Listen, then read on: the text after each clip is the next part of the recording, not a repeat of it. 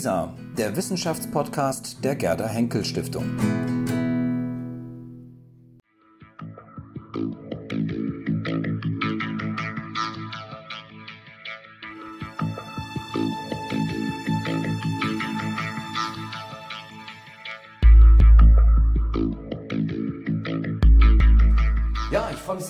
Einen Gast bei zu Gast bei dieser zu haben, hier bei uns im Stiftungshaus. Endlich mal kein Zoom, sondern wir können uns wirklich hier gegenüber sitzen. Wir haben den nötigen Abstand und für alle anderen Maßnahmen auch gesorgt. Ich begrüße ganz herzlich ähm, Herr, Herrn Sekanda Osozerac. Wir kennen uns schon lange. Wir haben mal vor ein paar Jahren schon mal ein Interview geführt. Damals waren Sie noch Projektpartner der Stiftung und äh, wir haben damals über ein Projekt, das Sie in Afghanistan, in Kabul vor allem durchgeführt haben, gesprochen. Es ging um die Restaurierung eines alten Pavillons, richtig? Genau, ja. Und ähm, der Kontakt ist erhalten geblieben, glücklicherweise. Und äh, das freut mich sehr, denn wir haben ja doch ähm, einige interessante Punkte, die wir besprechen können, aufgrund der aktuellen Lage auch in Afghanistan. Sie waren bis vor kurzem noch in Afghanistan. Ähm, vielleicht bevor wir so ein bisschen auch in die ja, allgemeine politische, gesellschaftliche Lage in Afghanistan zu sprechen kommen, da können Sie, Sie sicherlich einiges äh, erzählen. Vielleicht kommen wir nochmal auf die ähm, Arbeit zu sprechen, die Sie vor allem zuletzt, jetzt die letzten Jahre in Kabul ähm, ausgeübt haben, was Sie dort durchgeführt haben an Projekten. Was war zuletzt sozusagen Ihre Tätigkeit jetzt in Afghanistan? Ja, ich habe ab 2014 für die Aga Khan Stiftung gearbeitet. Das ist eine Stiftung äh, mit Hauptsitz in Genf. Ähm, und die haben äh, verschiedene Bereiche und ein Bereich ist die Kulturstiftung oder Kulturbereich. Und gerade für Kabul, EKTC, da habe ich als, als Projektmanager gearbeitet und habe zwei Projekte ähm, dort beendet. Und ähm, dann mit einer kleinen Pause bin ich dann als äh, Chefdesigner sozusagen wieder, mhm. ähm, äh, wieder meine Aufgabe oder eine Aufgabe übernommen. Mhm. Und ähm, ja, bis zum ähm, 19. August war ich in Afghanistan ja. und habe meine Arbeit ausgeführt. Man muss natürlich sagen, das habe ich jetzt zu Beginn vergessen, Sie sind Architekt. Das heißt, Ihre Aufgabe ist vor allem sozusagen jetzt in der Restaurierung auch von ja, zerstörten, ähm, verfallenen Gebäuden, sozusagen die wieder instand zu setzen. Ja, ich bin Architekt, arbeite sehr gerne in der Denkmalpflege, habe sehr viel mit äh, Restauratoren gearbeitet und deshalb macht mir der der Wiederaufbau von alten äh, Wiederaufbau, Werten, Gebäuden sehr viel Spaß und das macht auch Sinn. Gerade wenn es in Afghanistan äh, um Gebäude geht, die äh, bis zu 200 Jahre alt sind, dann hat das meistens mit meiner Familie auch zu tun. Und das macht dann umso mehr Spaß, äh, Gebäude zu sanieren, Gebäude zu restaurieren oder wieder aufzubauen, die irgendwas mit meinen Großeltern, Urgroßeltern zu tun hatten. Das macht dann besonders Spaß. Das sollte man nicht unterschlagen. Ähm, Sie haben da auf eine Familie zurückzublicken, die für Afghanistan nicht ohne Bedeutung ist. Ähm, können Sie ganz kurz, wenn Sie sagen, für Ihre Familie Bedeutung, welche Bedeutung, was für eine Familie, von welcher Familie aus stammen Sie? Also mein äh, Großvater war der ältere Bruder von König Amanullah mhm. und, und, somit der zweit, äh, zweite Sohn von König Habibullah. Ähm, und ähm, äh, unsere Familie ist dann 1929, Anfang 19, Ende 1929 gestürzt worden. Mhm. Und äh, danach haben wir ganz normal als Menschen, als, als normale mhm. Bürger in Afghanistan gelebt. Ähm, bis äh, 79, als die Russen Dezember 79 einmarschiert sind, sind wir dann nach Deutschland gekommen. Mhm. Und ich hatte das Glück, dann hier in Deutschland äh, die Schule zu besuchen und studieren zu können. Und später hatte ich auch in Köln mein Büro, alles lief gut. Ähm, in Anführungsstrichen, bis Afghanistan wieder aktuell wurde. Und dann wieder nach Afghanistan gegangen und habe dann durch meine, durch mein, meine äh, Aufgaben in Afghanistan meine Wurzeln wieder entdeckt. Mhm. Und somit äh, habe ich viel in Afghanistan auch die letzte Zeit ähm, äh, verbracht und auch zum Schluss nach ähm, Mitte 2014 auch komplett da gelebt, mhm. bis vor drei Wochen. Wenn man von Gebäuden spricht in Afghanistan ähm, oder auch in Kabul jetzt speziell, ähm, dass die wieder aufgebaut werden müssen, dann würde man vielleicht jetzt aufgrund der ja, langen Kriegszeit, die in Afghanistan ja vorherrscht, würde man davon ausgehen, das sind alles Gebäude, die zerstört wurden im Laufe von Kriegshandlungen. Ist das so oder sind das auch wirklich einfache Verfallserscheinungen, typische Verfallserscheinungen von alten Gebäuden? Ja, das kommt darauf an, was, welche Aufgaben man hat. Es gibt Gebäude, die sicherlich äh, durch kriegerische Auseinandersetzungen kaputt gegangen sind oder zerstört wurden. Es gibt auch Gebäude, die im Laufe der Zeit, dadurch, dass, dass, äh, dass äh, keiner sich um die Entwässerung gekümmert hat oder keiner ums Dach gekümmert hat, dass einfach es undicht wurde, dass Wasser reingelaufen ist. Und Wasser ist für ein Gebäude äh, besonders schlimm und gerade in Afghanistan, wo sehr viel mit Lehm gebaut wurde, mhm. ist dann sehr viel kaputt gegangen. Ähm, aber grundsätzlich die Hauptzerstörung ist wie in jedem Krieg, äh, ist ähm, nicht die Kriege-Auseinandersetzung, die kriegerische Auseinandersetzung, sondern eher äh, der Baustoffbedarf ja. nach dem Krieg, mhm. nach der Zerstörung. Mhm. Dann gehen die Leute hin und äh, nehmen sich alles mit an Steinen, als, an, an Marmor, äh, an, an Fenster, an alles, was übrig geblieben ist, nehmen die Leute und bauen dann ihre eigenen Häuser wieder. Und deshalb, es gibt Fotos von Projekten, die ähm, kurz vor der, vor dem, ähm, der, der ersten Taliban-Zeit gemacht wurde. Äh, da konnte man sehen, dass komplett der Bodenbelag noch da war, mhm. dass die Wände noch existierten, dass die Fliesen noch da waren. Und als wir dann die, die von der Aga Khan Stiftung aus dieses Projekt übernommen hatten, äh, da waren dann am Boden nichts mehr, obwohl es keinen Krieg mehr gab. Es gab mhm. keine Fliesen mehr an den Wänden, es gab keine Fenster mehr, es gab keine Fensterbeschläge mehr, es wurde alles, alles mitgenommen, was nicht notnagelfest ist. Mhm. Ja. Ich denke, dass diese Unterscheidung schon wesentlich ist, sozusagen, also klar zu trennen, was sind sozusagen direkte Folgen von Kriegshandlungen ja. und was sind sozusagen dann die, ja, die Folgen aus beendeten Kriegen, was sozusagen danach am Wiederaufbau auch dann geleistet werden muss. Ähm, Sie sagten schon gerade, man muss sich Baumaterialien einfach verschaffen. Ja. Ähm, jetzt waren Sie ja ähm, bis August, ähm, also genau bis zu der Zeit, als ähm, die Taliban äh, Kabul eingenommen haben, waren Sie im Land und in der Stadt. Ähm, womit haben Sie sich jetzt zuletzt beschäftigt, als Sie jetzt noch da waren? Das ist ein wunderschönes Projekt äh, gewesen. Ähm, und zwar ist von der Zeit von Amir Shereni Khan in, der, in, der, äh, in 1860, 1870 äh, sind da die ersten Industrieanlagen aufgebaut worden. Mhm. Äh, das sind nach europäischem Muster große Hallen äh, aufgebaut worden, wo, ähm, wo eine Waffenproduktion stattgefunden hat. Und die ersten ähm, die ersten Münzen in Afghanistan geprägt wurden. Ähm, diese Anlage war bis, bis vor kurzem noch in der Hand der, ähm, des Verteidiger, afghanischen Verteidigungsministeriums. Das wurde dann ähm, per, ähm, ähm, per Sonderwunsch oder inwieweit man das als Befehl sagen kann, ist sicherlich der falsche Ausdruck. Aber es wurde Dekret von Herrn Präsident Ashraf Rani zu dem Zeitpunkt der Stiftung, äh, die Aufgabe wurde der Stiftung übertragen, das Ganze als eine öffentliche Parkanlage ähm, mit äh, teilweise Industriemuseum mhm.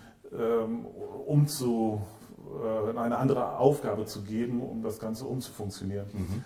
Und, ähm, und, unter anderem haben wir auch eine Brücke gebaut oder sind dabei, eine Brücke zu bauen, äh, der über den Kabulfluss ging. Ähm, und äh, ja, das war die Hauptaufgabe wo ich dann äh, die Architekturabteilung geleitet habe. Mhm. Ja.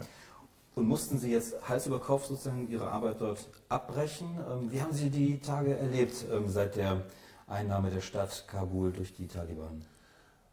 Also für uns war es sehr ungewohnt äh, zu hören, wie die einzelnen Provinzen über Nacht gefallen sind. Mhm. Die, die Taliban kamen mit einfachen Motorrädern, also sogenannte Mofas oder Mokicks. Mhm kamen die mit Kalaschnikows am Rücken, äh, wie oft, als ob sie zur Jagd fahren würden. Mit 20 Mann fuhren sie in die Stadt rein. Auf der anderen Seite standen Riesenpanzer. Die haben keinen Schuss abgegeben, die Soldaten sind rausgegangen. Die Stadt gehörte, oder die, die, die Gemeinde oder wie auch immer, gehörte mhm. dann den Taliban. So wurde alles innerhalb von sehr wenigen Tagen übernommen von den Taliban. Ähm, und die sind dann so circa 10, 15 Kilometer vor Kabul stehen geblieben und haben gesagt, ähm, wir wollen Kabul nicht einnehmen, sondern wir lassen der afghanischen Regierung drei Monate Zeit, ähm, um mit denen eine, eine, politische Lösung zu finden, wie man Kabul dann übernehmen kann. Mhm. ähm, das war für uns auch ein Grund, einfach normal weiterzuarbeiten, weil bis dahin haben die Taliban zwar die Provinzen übernommen, aber alle Busse, alle LKWs, alle Autos konnten einfach ähm, diese, diese Grenzkontrollen äh, durchfahren. Also sie mhm. wurden nicht angehalten, Kabul wurde nicht ausgehungert sozusagen, mhm. die ganze Versorgung bestand noch. Ähm, ja, und bis dann die afghanische Regierung ähm, von der afghanischen Regierung, der Staatspräsident, viele Minister ähm, mehr oder weniger geflohen sind, sind einfach über Nacht weggegangen und deshalb gab es ähm, in Kabul keine Regierung mehr. Es herrschte für zwei Tage Anarchie. Ich habe selber mit eigenen Augen gesehen, dass zwei Militärfahrzeuge am Straßenrand standen und wie dann die Privatleute einfach hingegangen sind und diese Autos äh, ausgeraubt haben. die haben die Maschinengewehre, mhm. Handgranaten, alles habe ich selber mit eigenen Augen gesehen, wie es in Toyota Corolla aufgeladen wurde und die dann weggefahren sind. Mhm. Ähm, und dann sahen, unter diesen Bedingungen sahen sich die Taliban gezwungen, wieder für Ordnung zu sorgen mhm. Und sind dann nach Kabul einmarschiert mhm. oder in Kabul einmarschiert. Ähm, für mich persönlich war, ich hatte Angst vor der, vor der Plünderei, äh, Plünderung. Vor dieser Zeit hatte ich Angst, dass da was passieren könnte. Vor den Taliban selber, was man bis, bis dahin gehört hatte, hatte ich persönlich keine Angst, mhm. weil die auch im Norden, ähm, in Balch zum Beispiel, äh, hatten wir ein Projekt, da ähm, äh, ist die Regierung auch weggegangen, die Polizei weg, Soldaten waren weg und dann ist unser Lager ausgeplündert worden von dieser Stiftung. Als die Taliban kamen, haben die auch äh, ausgerufen, dass die äh, geklauten Sachen innerhalb von 24 Stunden zurückgebracht werden sollten. Mhm. Und das ist auch alles wieder zurückgebracht worden. Mhm. Und äh, die waren mit der Stiftung eigentlich sehr gut in Kontakt. Ähm, alles ist ähm, mit denen eigentlich reibungslos gelaufen. Ähm, und da, daher hatte ich persönlich in Kabul auch kein schlechtes Gefühl. Ähm, ich weiß nicht, ob es richtig war oder falsch, mhm. aber jedenfalls, ich hatte ähm, ein, ein schlechteres Gefühl vor, vor, der, vor der Plünderzeit sozusagen, mhm. wo, wo kein Militär, keine Taliban, kein mhm. gar nichts sagt. Weil in mhm. Afghanistan oder in Kabul selber hatte jeder einen Kalaschnikow, jeder hat eine Waffe im Haus gehabt. Jeder, bei jedem Fußballspiel oder jedes Mal, wenn ein äh, Afghane irgendein ein Wettbewerb oder irgendwas gewonnen hat, dann äh, konnte man nur noch Maschinengewehrschüsse hören, vor Freudenschüsse sozusagen, wusste man, was alles Sache ist. Aber jedenfalls ähm, haben wir dann. Ähm, das heißt noch ganz kurz, also Sie haben eher die Anarchie gefürchtet, sozusagen, die ähm, in einer Stadt sozusagen herrschen würde, wenn keine Ordnung mehr, mehr da ist, als den Einzug der Taliban in die Stadt. Ja, auf jeden Fall. Die Anarchie war in jeder Zeit schlimm. In, in, den früheren Zeiten war es auch so, bevor die Taliban kamen, war ja Bürgerkrieg. In dem Bürgerkrieg war es immer so, dass, die, dass ähm, eine Minderheit oder ein Stamm den anderen Stamm überfallen hat und extrem brutal miteinander umgegangen sind. Äh, und vor dieser Zeit, vor der Wiederholung dieser Zeit hatte eigentlich jeder Angst mhm. und ich auch. Mhm. Und das ist, ähm, und dadurch, dass die Taliban reingekommen sind, äh, war ist diese Zeit nur auf einen Tag oder anderthalb Tage beschränkt worden. Okay. Und das war, das ist dann zu keinen Übergriffen gekommen. Mhm. Ähm, jedenfalls nicht, was äh, uns bekannt wurde mhm. oder mir bekannt wurde. Und äh, als sie dann kamen, kam es dann wieder zu einer Art äh, Ordnung, vor der man auch extrem Respekt hatte. Mhm. Man wusste nicht, was, was, was, was zwei Stunden später passiert. Mhm. Aber die Stadt war plötzlich ganz ruhig und mhm. das war eher ähm, im Nachhinein war das eher angenehm als, war eine, war eine angenehme Angst, sagen wir mal so. Mhm, ja. ja, das ist sehr interessant. Ähm, ähm, ich möchte mal das Stichwort Überraschung äh, ähm, aufgreifen und zwar in zweierlei Hinsicht. Zum einen überrascht sozusagen vielleicht gerade westliche Beobachter der Situation in Afghanistan und auch gerade westliche Einschätzung der Taliban, dass das sozusagen recht gewaltlos verlaufen ist, dass sozusagen die Taliban eher ähm, in dem Fall für eine gewisse Ruhe und Ordnung gesorgt haben. Man hätte ja befürchtet, befürchtet es gab ja hier auch ähm, äh, damals ähm, in den Zeitungen äh, Zitate von Politikern, die gesagt haben, wir werden ab morgen ganz grausame Bilder sehen und wir werden Hinrichtungen sehen und so weiter und so fort. Das waren so die üblichen Prognosen, die wahrscheinlich genau mit dem korrespondierten, was man für ein Bild von der Taliban hier hat, was sicherlich nicht unabhängig ist von der ersten Phase ähm, der Taliban, ähm, als sie die Macht sozusagen in, in Afghanistan inne hatten. Das ist der eine Punkt der Überraschung, sozusagen, dass man denkt, oh, interessant, dass das so verlaufen ist, hätte man gar nicht erwartet. Der zweite Punkt, und da würde ich gerne mal drauf zu sprechen kommen, ist Ihre Überraschung, ähm, von der ja auch hier immer wieder zu lesen war, dass die Taliban überhaupt sozusagen in der Form zurückgekommen sind, so massiv, und dass es ihnen so leicht gefallen ist, sozusagen das komplette Land zu übernehmen. Ähm, wie kann man sich diese Überraschung erklären? Also war das nicht absehbar, dass es so kommen würde? Das war im Nachhinein gesehen vielleicht sogar absehbar, weil ähm, in Afghanistan kann, konnte niemand regieren, der nicht von den Nachbarstaaten akzeptiert wurde. Mhm. Ähm, wenn man sich das vorstellt, wie die Taliban von den Nachbarstaaten empfangen wurden ähm, äh, oder der Staatspräsident in Amerika empfangen wurde oder in anderen äh, Staaten, dann äh, sieht man schon eine Akzeptanz der der äh, wichtigen Staaten für Afghanistan, das Pakistan, das Iran, das Indien, das China, das USA, das Russland. Äh, diese Staaten haben die, äh, haben die Taliban äh, schon sehr, ähm, sehr offenarmig empfangen. Mhm. Und da weiß man, da hat man schon das Gefühl eigentlich, was, was demnächst dann laufen würde. Mhm. Ähm, äh, aber trotzdem hat man ähm, hat man das nicht geglaubt, eigentlich nicht geglaubt. Man hat nicht geglaubt, dass die Amerikaner so schnell Afghanistan verlassen. Die haben ja über Nacht- und Nebelaktion Afghanistan verlassen. Ohne den Partner Bescheid zu sagen, dass sie aus dem Haus raus sind, sind sie einfach raus und haben dann einen Tag später gesagt, uns gibt es nicht mehr. Mhm. Ähm, das war vor allen Dingen Bagram, die größte Airbase der Amerikaner. Mhm. Das haben die dort so gemacht. Die, die afghanische Regierung wusste überhaupt nicht Bescheid, ob die noch da sind oder nicht da sind. Die sind einfach mit dem letzten Flieger raus und mhm ähm, ähm, ja, und das war, äh, das war für uns alles sehr, sehr, ähm, ja, im Prinzip überraschend, wie die Politik das so bestimmt hat, weil ohne, ohne ich kann es mir nicht vorstellen, dass ohne äh, Einverständnis der pakistanischen Regierung, der anderen Staaten, ähm, Iran, Pakistan, äh, China, vor allem den USA, äh, dass die Taliban überhaupt so viel Macht gehabt hätten, so in Afghanistan oder in Kabul einzumarschieren. Mhm. Äh, vor allen Dingen hat kein, Afghanistan hat gute Militär gehabt, das ist gar keine Frage. Es war angeblich 300.000 ähm, Soldaten, von denen sicherlich 50.000 sehr, sehr gut ausgebildete Kämpfer waren, die auch sehr viel gekämpft haben. Ähm, aber die haben alle einfach die Waffen hingelegt und haben keinen Schuss abgegeben. Aus dem Grund äh, denke ich, dass das alles abgestimmt war. Mhm. Und es ist für mich auch sehr überraschend, wie man im Westen dann plötzlich so überrascht war, wie die eingekommen, wie die einmarschiert sind. Mhm. Und das ist schon. Ja. Die eine Sache ist natürlich die Akzeptanz, sozusagen, wie Sie gerade beschreiben, der Nachbarstaaten. Wie steht es um die Akzeptanz der Afghanen, also der afghanischen Bevölkerung sozusagen für die Taliban? Wie kann man sich erklären, dass praktisch eine ähm, Regierung, die ja sozusagen ähm, durch Wahlen und so weiter, ich sage es mal, legitimiert war, ähm, dass sie so schnell sozusagen fällt, dass es offenbar auch Soldaten leicht gefallen ist, ihre äh, Loyalität äh, fallen zu lassen für diese Regierung, die es ja offenbar nicht gab. Also offenbar hatte diese Regierung ja ähm, in Afghanistan wenig Akzeptanz, müsste man vermuten, denke ich. Äh, wie steht es da sozusagen in der Balance zwischen der Akzeptanz, die die Taliban möglicherweise in der Bevölkerung haben, und die ähm, Akzeptanz oder die Nicht-Akzeptanz, die die Regierung hatte.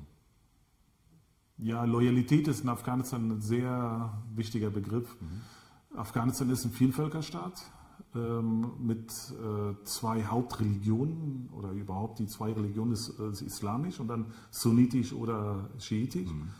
Ähm, und die Loyalität gegenüber dem Dorfältesten oder dem Stammesführer ist viel größer gegenüber dem Staatspräsidenten. Mhm und vor allen Dingen am Staatspräsidenten, wo jeder glaubt, der durch Manipulation äh, Präsident geworden ist. Also war in Afghanistan hat jeder von Wahlmanipulation gesprochen. Keiner konnte es nachweisen. Also sowas kann man auch nicht nachweisen, aber man hat immer davon gesprochen.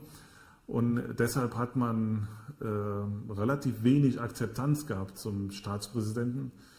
Ähm, und äh, die, Lo äh, die, Loyalität der afghanischen Armee gegenüber zu dem äh, Stammesführer, sage ich mal, ist größer. Und wenn der Stammesführer mit den Taliban zurechtgekommen ist, hat der den Soldaten gesagt, leg die Waffen einfach hin. Und da haben sie es hingelegt. Und äh, den Verteidigungsminister gab es nicht mehr, weil der auch weggelaufen ist. Mhm. Und deshalb äh, ist das alles wie ein Kartenhaus zusammengefallen. Äh, das ist äh, interessant, ähm, denn ähm, man kann sich das ja schwer erklären, sozusagen, dass eine Gruppe wie die Taliban, die ja ein sehr schlechtes Image haben, gerade hier auch im Westen sozusagen verbunden werden mit Mord, Hinrichtungen, Zerstörungen, ähm, purer Barbarei, wenn man so möchte, ähm, dass die offenbar ja doch eine recht hohe Akzeptanz in der Bevölkerung haben müssen, ähm, wenn sie sozusagen mit wenig Waffengewalt, mit wenig kriegerischen Maßnahmen ein ganzes Land plötzlich unter Kontrolle bekommen. Wie kann man sich das erklären? Die Taliban bestehen aus, sind hauptsächlich Pashtun mhm. Und äh, Afghanistan ist ein Vielvölkerstaat. 40 Prozent sind Pashtun, die restlichen 60 Prozent sind Hazara, sind Usbeken, Tadschiken, sind äh, aus anderen Völkern. Und äh, bei den Pashtun sind die Taliban ähm, äh, haben, äh, genießen eine sehr große Akzeptanz. Mhm. Wobei ich auch pashtunische Kollegen hat, hatte, die, nachdem die einmarschiert sind nach Kabul, mich um Hilfe gebeten hat, um irgendwie zu, zu schauen, dass er rauskommt. Also mhm. die, es gibt auch sehr viele Pashtunen, die vor denen Angst haben. Ähm, äh, grundsätzlich sind die Taliban nicht die Taliban, die es vor 20 Jahren oder vor 25 Jahren gab. Mhm. Die Bedingungen, dass, wie sie nach Kabul reinmarschiert sind, sind komplett eine andere. Damals äh, war in Afghanistan Bürgerkrieg. Äh, jeder hat jeden ermordet, jeder hat jeden äh, beklaut. Das waren ganz andere Voraussetzungen. Mhm. Unter den Bedingungen sind die Taliban erschaffen worden von den Amerikanern, äh, um da eine, einen größten gemeinsamen Nenner der, der kompletten Afghanen zu, zu, zu haben. Deshalb haben sie die sogenannten Koranschüler, Talib ist ein Koranschüler, die haben sie gebildet und deshalb sind sehr viele Leute, die kriegsmüde waren, zu den Taliban übergelaufen damals. Und deshalb war damals genau wie heute in der Anfangszeit der Taliban war eine absolute Ruhezeit. Man hat ähm, ähm, sehr, sehr stark mit sehr brutalen Methoden versucht, diesen Bürgerkrieg zu stoppen, was man auch geschafft hat. Aber das ist dann langsam ähm, zu einer äh, grauenhaften Diktatur äh, hat sich das umgewandelt, indem sie selber dann äh, ähm, in der Gesellschaft sehr stark Frauen unterdrückt haben. Mhm. diese Unterdrückung war nicht nur zu den Frauen, aber bei denen war es am, am, am, am, am sichtbarsten. War, sichtbarsten ja. Und ähm, heutzutage ist es anders. Afghanistan hat funktioniert, der Staat hat funktioniert. Ähm, allerdings, was in Afghanistan sehr ähm, stark war und deshalb war die, diese Wandel auch irgendwann zu kommen. Das war ähm, dieser extreme Reichtum in Afghanistan, der in den letzten 20 Jahren bei sehr wenigen Menschen stattgefunden hat. Mhm. Und die meisten Menschen hatten überhaupt nichts mehr zu essen. Und äh, extreme, extreme, äh, extreme ähm, Korruption. Und auf der anderen Seite Menschen, die, die, die Tagelöhner, die froh waren, nach, nach acht oder zehn oder zwölf Stunden Arbeit ihren Kindern einfach ein trockenes Stück Brot zu geben. Mhm. Und diese Spannung in der Gesellschaft hätte auch dazu geführt, dass, dass irgendwann mal ein Riesenknall gekommen wäre. Mhm. Und ähm, das ist jetzt durch die Taliban passiert. Ähm, allerdings ähm, ähm hoffe ich jedenfalls, dass die Taliban selber es schaffen, in Afghanistan wieder eine gewisse Gerechtigkeit was, äh, in der Bevölkerung reinzubringen man muss auch sagen, die, die Taliban bestehen hauptsächlich aus zwei Gruppen. Das sind einmal die Extremen, das sind die Haqqanis, die Haqqani-Gruppe, die sehr, der Al-Qaida sehr nah waren, mhm. und die gemäßigte Gruppe. Und jetzt im Moment, gerade heute noch, äh, scheint die gemäßigte die stärkere äh, Truppe zu sein, mhm. die sich ein bisschen durchgesetzt haben. Und aus dem Grund äh, denke ich, dass, dass man im Westen auf jeden Fall versuchen sollte, mit denen äh, zusammenzuarbeiten, mit denen viel redet und mhm. mit denen auch versucht, äh, Projekte wieder aufzubauen oder Projekte nicht zu stoppen, sondern weiterzuführen. Das ist ganz, ganz wichtig. Man muss versuchen, die, die Gemäßigten, die jetzt gerade an der Macht ist, sind, ähm, zu unterstützen, ja. damit sie nicht Da würde ich gleich mal ganz konkret mal darauf zu sprechen kommen. Vielleicht vorneweg noch, um das vielleicht nochmal aufzulösen. Ähm, wir haben ja damals, als die Taliban in Kabul ähm, einmarschiert sind, als sie die Kontrolle über Kabul übernommen haben, haben wir viele Bilder gesehen, die gerade auch so über Handy offenbar aufgezeichnet wurden. Da gibt es diese Bilder von äh, dem Flughafen in Kabul, wo die Leute versuchen, äh, also laufen auf den äh, Startbahnen und versuchen noch in irgendwelche Flugzeuge reinzukommen. Ähm, ganz furchtbare Bilder da, danach und so. Ähm, war das sozusagen ähm, eine, ja, eine, eine unbegründete das klingt jetzt sehr äh, äh, brutal, aber war das eine unbegründete Hysterie sozusagen, dass man da so Angst hatte? War das verbunden mit diesem sehr negativen Bild von der Ta äh, Taliban, die man hatte, dass eben genau das erwartet wurde? Jetzt würde es ganz brutal werden, es würden Hinrichtungen en masse stattfinden, Leute würden äh, vergewaltigt, Frauen und so weiter und so fort. Ähm, war das eine Überreaktion? Würden Sie das so sehen oder war das doch schon eine, ähm, ähm, ja, in einer gewissen Weise eine gerechtfertigte Reaktion der Menschen damals, fliehen zu wollen, rauszuwollen? Dass die Menschen aus einem Land, wo die Taliban einmarschieren, raus wollen, das ist, das ist für jeden eigentlich klar. Mhm. Weil ähm, die Taliban mit dem Namen, die sie hatten, oder mit, das, mit, der, mit, der, mit den ähm, terroristischen ähm, Akten, die die, die, 20, die letzten 20 Jahre äh, in Afghanistan geherrscht oder nicht geherrscht, sondern haben, ne? die äh, Terrorakte, ja. Terrorakte mhm. vollzogen haben, mhm. haben die natürlich einen sehr, äh, einen sehr schlechten Namen und auch beängstigenden Namen gehabt. Und Kabul selber ist eine Stadt, die hauptsächlich mit äh, wirtschaftlich noch einigermaßen funktioniert hat. Aber die afghanische Wirtschaft lag ja am Boden oder liegt im Boden jetzt sowieso. Und äh, das heißt, die meisten Menschen haben einfach einen Job gehabt, weil sie entweder mit Ausländern gearbeitet haben mhm. mit, äh, oder mit den Projekten gearbeitet haben, die mit ausländichem Geld unterstützt wurden. Mhm. Und ähm, die Menschen äh, hat, hatten fürchterliche Angst, dass dass das Versprechen der Taliban, dass sie Amnestie gewähren, dass, diese, dass das nicht stimmt. Mhm. Und aus dem Grund sind viele geflüchtet oder wollten viele flüchten. Aber warum die Menschen dann plötzlich zum Flughafen gegangen sind, hat auch einen anderen Grund gehabt. Die Amerikaner haben ein, ein zwei Tage bevor sie nach Afghanistan kamen, ein Projekt gestartet, dass jeder, der einer, mit Amerikanern zu tun hatte oder mit Firmen zu tun hatten, die mit Amerikanern zu tun hatten, die würden rausfliegen können, werden rausgeflogen. Mhm. Und aus dem Grund sind einfach ganz viele Menschen zum Flughafen gegangen und mit diesen Menschen dann auch eine ganze Menge Jugendliche, Hooligans sozusagen.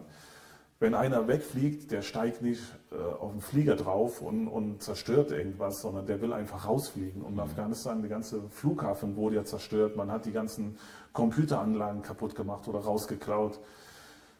Äh, das sind für mich keine Menschen, die rausfliehen wollten, sondern das war einfach äh, wie Fußball-Hooligans, die einfach irgendwo hingegangen sind. Mhm. Es gibt Aufnahmen oder Fotos, wo man sieht, dass Menschen auf dem Flieger selber, auf dem Fliegerdach sozusagen ja. äh, war oder und wer steigt dann auf dem, auf dem Dach, mhm. auf dem Flieger oder so. Das, sagen, ist, das ist ja irrational, ne? voll Angst, irrational. Also das hat, nee, diese Tat hat mit Angst nichts zu tun. Das waren einfach Jugendliche, die, die sehen wollten, wie ein Flughafen ist oder einfach rübergehen und vielleicht werden wir mitgenommen oder wie auch immer, ich weiß es nicht. Mhm. Aber es waren trotzdem Unmengen an Familien da, Unmengen an, an jungen Frauen mit kleinen Kindern, ähm, diese Szene werde ich mein Leben lang nicht vergessen, wie ich mit dem, in einem gepanzerten Auto an diesen Menschen vorbeifahre und die schauen mich durch die Beifahrertür quasi. Äh, ich saß äh, im Auto und die waren draußen und denen in die Augen zu schauen, das war für mich extrem belastend, weil aus den Augen konnte man diese, diese Hilferufe sehen und das war eine Szene, die ich nicht vergessen werde. Ich mhm. musste da irgendwann wegschauen. Mhm mir liefen selber die Tränen, weil ich mhm. an denen vorbeigefahren bin und konnte nicht helfen. Mhm. Mhm. Sie sind dann auch, ähm, glaube ich, vier Tage später, nach dem Einmarsch der Taliban, glaube ich, oder vier oder fünf Tage später sind Sie auch ähm, aus Kabul ähm, rausgeflogen, ähm, haben das Land verlassen.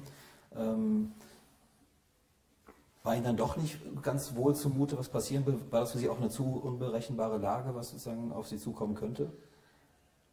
Ja, man weiß ja bis heute auch nicht ganz genau, welche Gruppe der Taliban letztendlich äh, Oberhand gewinnt. Also die sind ja mit sich selber auch nicht ganz so einig. Ähm, und äh, man hat dann die Angst, äh, was passiert morgen, was passiert nächste Woche. Mhm. Und äh, das war für mich eine Chance, äh, aus dem Land rauszukommen und aus der Entfernung zu sehen, kann ich irgendwann mal wieder zurück.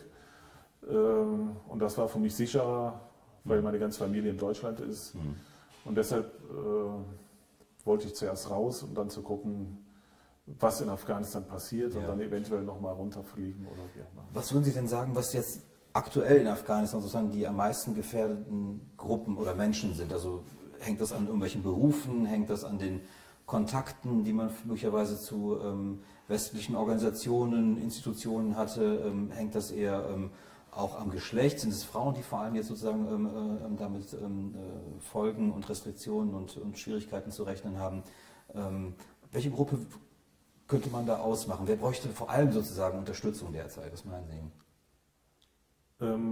ich denke auf jeden Fall die Frauen, weil ähm, die Frauen haben gelernt in den letzten 20 Jahren, gerade in den Großstädten und gerade in Kabul, ähm, doch ihr Leben frei zu gestalten, ähm, relativ frei und großzügig rumzulaufen.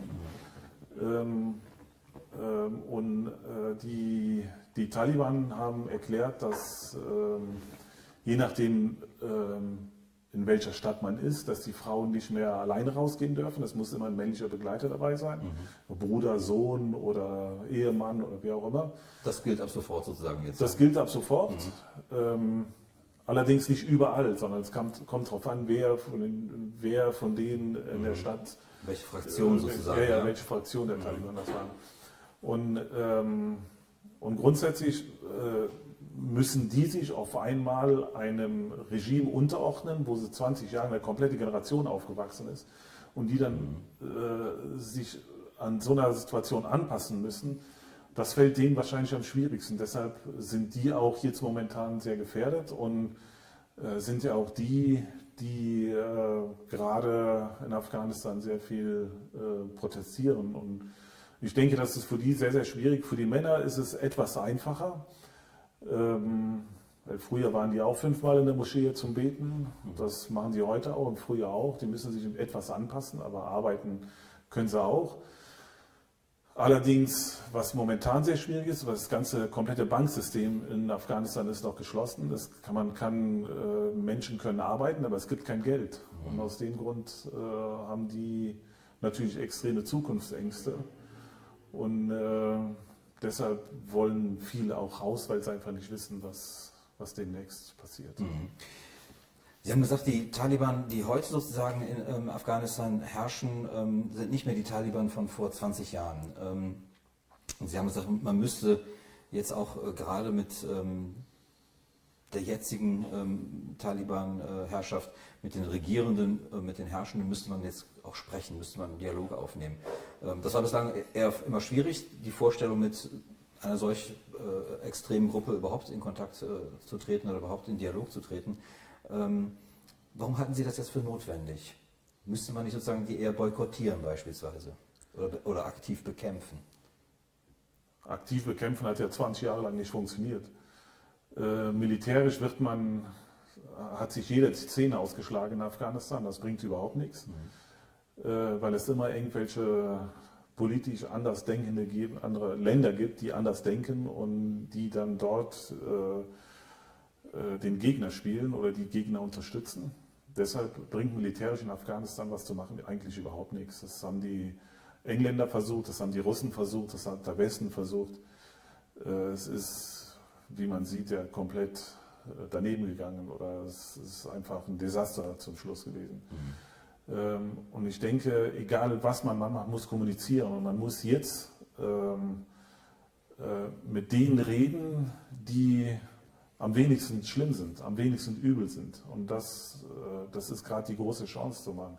Natürlich äh, ist es einfacher, mit jemandem zu reden, der, äh, der einen Anzug hat, der westlich denkt, der, der im Westen studiert hat, mit dem kommt man besser klar wahrscheinlich, aber ähm, jemand, der, der äh, jetzt momentan noch seine Offenheit dem Westen gegenüber zeigt äh, und, und seine Hand streckt, äh, ich denke, egal wie der Mann denkt, man muss hingehen mit ihm reden. Mhm. Und das ist die große Chance des Westens, denke ich, mhm. jetzt nochmal zuzugreifen, weil Afghanistan hat so viele Bodenschätze ähm, was letztendlich dann komplett irgendwann mal irgendwelchen anderen Staaten äh, zugutekommt. Und, äh, aber es geht,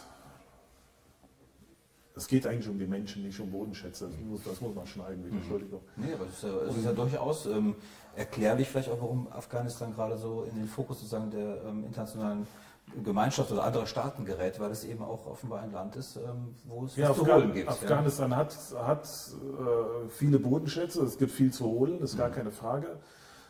Das Öl, Lithium, gerade jetzt in der Zeit, wo so viel von Elektro gesprochen wird, mhm. äh, denke ich, dass, dass Afghanistan so viele Bodenschätze hat, die von der Batterieproduktion auch äh, angefangen von Kupfer, Lithium ja. oder wie auch immer, was dazu gehört, da gibt es extrem viel. Ähm, die geopolitische Lage Afghanistans natürlich auch, also die, die, die geostrategische Lage. Die geostrategische Lage in Afghan von Afghanistan ist sehr wichtig. Und das Ganze spielt eine sehr große Rolle, die der Westen jetzt durch die Anwesenheit Taliban, der Taliban äh, nicht verspielen darf. Deshalb müssen die äh, aus der Position äh, der, einer, einer Militärsprache sozusagen raus in eine diplomatische Sprache. Mhm äh, und ich denke, da hat man eine große Chance nochmal anzupacken. Ähm, gerade jetzt noch, wo von den Taliban die gemäßigten mhm. Parteien da sind, muss man die Chance packen, das ja. zu machen. Wird sicherlich auch für die Taliban möglicherweise auch jetzt eine ähm, vielleicht gar nicht so einfache Zeit sein, denn oft ist sozusagen so ein gemeinsames Kriegsziel, das man hat, kann im Grunde viele ähm, Konfliktlinien innerhalb einer Gruppe erstmal zudecken und wenn sozusagen dann erstmal sozusagen das Kriegsziel erreicht ist, wie jetzt die Taliban, ähm, die jetzt sozusagen die äh, Kontrolle über Afghanistan übernommen hat, dass sozusagen die Fraktionen innerhalb einer äh, Gruppe sozusagen dann aufeinanderprallen und dass das eben dann auch wieder zu einer instabilen Situation führen kann, dass man sich dann eben nicht mehr einig ist, weil die gemeinsame große Klammer erstmal weggefallen ist durch das Erreichen dieses einen, dieses einen Zieles sozusagen. Das gibt's ja, es gibt ja auch einen afghanischen Spruch, Tafriqa Andos, und das heißt, äh, äh, du musst zwischen, den, äh, zwischen dem Volk ähm, eine, das Volk differenzieren, um besser regieren zu können. Ähm, das gibt, den Spruch gibt es, das ist gar keine Teile Frage. und Herrsche ist das, glaube ich. Teile und Herrsche in Deutschland. Mhm. Ja, in Deutschland halt Teile mhm. und Herrsche. Und diese, ähm, der, als die Taliban ein gemeinsames Ziel hatten, die Regierung zu stürzen, sind alle zusammengekommen. Mhm. Und ähm, es ist, jetzt wird denen selber auch klar, dass einmal Krieg führen und einmal eine Regierung zu behalten oder zu verwalten ganz andere Themen sind. Die haben niemanden, eigentlich niemanden, der äh, bestimmte Posten übernehmen kann. Der, die, die, die Verwaltung, afghanische Verwaltung kennen sehr wenige von denen. Das heißt, es ist für die schon sehr schwierig. Die müssen schon auf alte, alte äh, Leute, die in der Regierung gearbeitet haben, äh, setzen oder zugreifen. Mhm. Ähm, und hoffe da, dass man äh, trotzdem viele neue Gesichter sieht. Mhm. So absurd das möglicherweise klingen mag, aber oftmals muss man dann tatsächlich ähm, die Leute identifizieren oder die Fraktionen innerhalb der Taliban äh, identifizieren, die zu den Gemäßigten gehören, wie Sie es gesagt haben, und die möglicherweise stärken, sozusagen, damit ähm, äh, das nicht wieder in eine andere ähm, äh, in eine andere Situation wieder umkippt, eine ungute Situation umkippt. Kann man die identifizieren? Das das ist die große Frage. Kann man die identifizieren? Ähm, ich denke schon, die Leute, die 20 Jahre lang die afghanische Geheimpolizei oder überhaupt das äh, Verteidigungsministerium, Innenministerium unterstützt hat, die wissen schon, wer zu welcher Fraktion gehört. Mhm. Und, ähm, ich denke, das müsste man dann auf einer anderen Ebene differenzieren, die ich persönlich nicht machen kann. Wenn Sie sich jetzt über Afghanistan, die aktuelle Situation informieren, wie machen Sie das? Ähm, lesen Sie hier die, ähm, die deutschen, die westlichen Tageszeitungen oder haben Sie noch andere ähm, Kanäle sozusagen nach Afghanistan, um sich über die aktuelle Situation vor Ort ähm, zu informieren? Das ist wahrscheinlich auch nicht einfach, sozusagen dann die, die Informationen, die vernünftigen ähm, oder die, ja, die vielleicht an der Realität näheren Informationen von den anderen sozusagen zu unterscheiden. Äh, das ist sehr, eine sehr gute Frage, weil äh, man hört wahnsinnig viel und man sieht sehr viel und man kann auch sehr viel in der deutschen Presse lesen. Nachdem ich es gelesen habe, rufe ich nach Afghanistan an, meine Freunde an und frage, stimmt das? Oder höre sehr selten, ja, es stimmt. Mhm. Äh, es ist sehr oft, dass man sagt, das stimmt so nicht. Eine der Beispiele ist, man hat von dem, ähm, von dem Stamm Hazara, hat man, den, äh, hat man in den, ich glaube 2012, 2013 hat man eine Betonfigur gebaut Äh, diese, an dieser Figur wurde dann der Kopf abgeschlagen. Wer immer das auch war, man weiß es nicht, aber man hat einen Betonkopf abgeschlagen von, 19, von 2012. Und hier in der Zeitung kam direkt, äh, dass die afghanische äh, Kultur zerstört wird, wieder wie, 2000, wie, wie vor 2001. Mhm. Und ähm, das gar nicht mit der Kultur zu tun, das war einfach eine Betonfigur. Mhm. Ähm, es kann auch sein, dass es irgendeiner dass es keine politische Motivation gab, sondern äh, irgendeiner es kaputtgeschlagen hat oder mhm. irgendwo, aber es wurde dann komplett eine andere Geschichte daraus gemacht. Mhm. Das macht man in der Presse sehr gerne.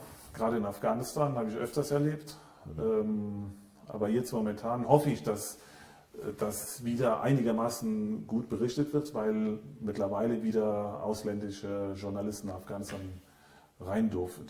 Mhm, mhm, und die berichten dann vor Ort. Und ich hoffe, dass das etwas besser funktioniert. Mhm. Ja, sowas passiert dann halt, wenn man sozusagen die äh, Wirklichkeit in die äh, Erwartung sozusagen einpressen ja. will und da ähm, sozusagen ähm, äh, der gefügig machen möchte.